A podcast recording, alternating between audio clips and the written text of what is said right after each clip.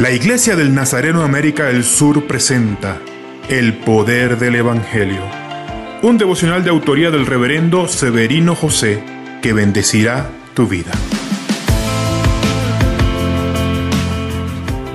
El Evangelio de Cristo fue inclusivo y no exclusivo. Todo tipo de personas pudo abrazar el cristianismo. Jesús deja esto en claro cuando invita a Leví, más conocido como Mateo, como uno de sus discípulos. El simple hecho de comer en la casa de él, rodeado de otros publicanos que eran recaudadores de impuestos, que eran vistos por la sociedad judía como traidores, ya que tomaban dinero de su pueblo para entregarlo a los romanos, ya era un escándalo.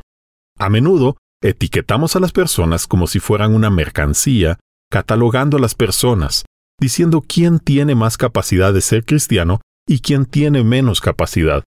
Olvidamos que en el fondo todos somos pecadores, salvados por la gracia de Dios y no por las virtudes personales. Jesús, así como el Evangelio me alcanzó, puede alcanzar a todo tipo de personas. Ayúdame a no juzgar a la gente, al contrario, que pueda estar abierto a mostrarle a la gente el poder del Evangelio. Amén.